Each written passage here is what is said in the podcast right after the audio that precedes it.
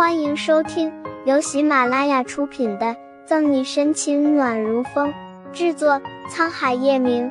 欢迎订阅收听。第三百零七章，被法院提起公诉拘留。局势一边倒，要想帮孙江胜诉的可能性小之又小，几乎是不可能。吴和恨不得赶紧结束庭审。由于情况特殊，法官提议暂且休庭半个小时。等半个小时后，庭审毫无疑问的是赵云云胜诉，倪妮的抚养权判给他。因为孙江涉嫌伪造病历和诈骗保险，并且企图杀人，被法院提起公诉拘留了。孙江落到这个天地，也算是罪有应得，一切都是他咎由自取。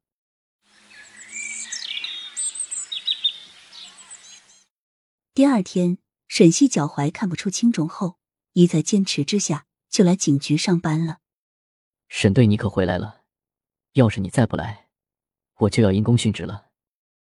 刚进门，张琪就一把鼻涕一把泪的哭诉着。自从沈西被陷害成杀人凶手，带到警市公安厅拘留，到后面赵云云案件落江受伤，沈西快一个月的时间没来警局，几乎所有的要案命案都由张琪的重案组收了。得了吧，张队。你以前不是老爱说杨局偏爱我们沈队，什么案子都交给他破吗？怎么现在都给你了，你还发牢骚了？出来迎接沈西的谭维不给面子的揭穿张琪，嘿，你这死丫头，跟着你们沈队，除了学破案的本事，连他得理不饶人的烂德行也学到了。张琪面色变红，故作生气的敲了敲谭维额头。张队，小心顾青以后不给你追踪凶手了。很少开玩笑的方初明今天也不由得心情大好。朝正听说沈西回来，匆匆跑出来的顾青努努嘴，提醒着张琪。听明白方初明话里隐含的意思，谭维尔根子一红，娇嗔的跺跺脚：“初明哥，你胡说八道什么呢？”望着和谐热闹的警局，沈西愉悦的勾起唇角，笑意蔓延开来。有他们在，这就是他几年来一直不肯调取市局的原因。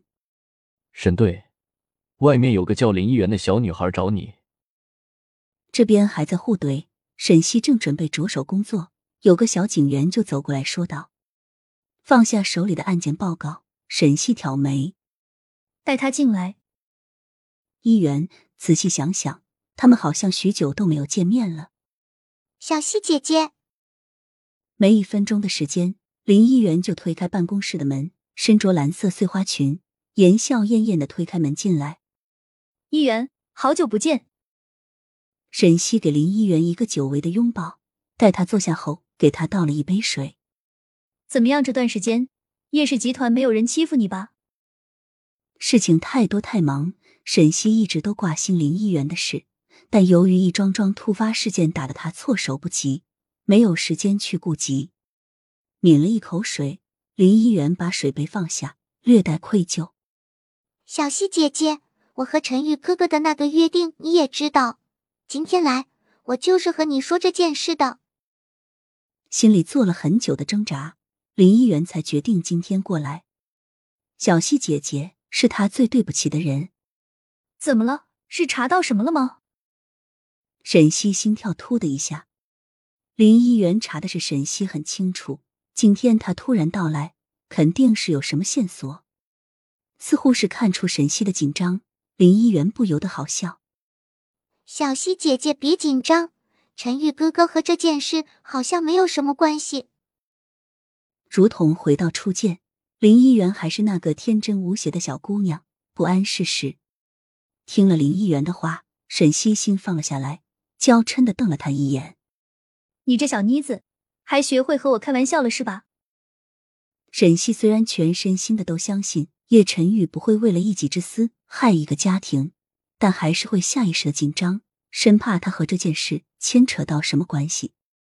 他是一个人民警察，若叶晨玉做了违法犯罪的事，他该怎么办？小西姐姐，这几个月我在夜市查过了，或许陈玉哥哥和我爸妈的事没有关系。连起玩笑，林一元说的很认真。没事了，事情查清楚了就行。揉揉林一元的头，沈西暗暗松了一口气。本集结束了，不要走开，精彩马上回来。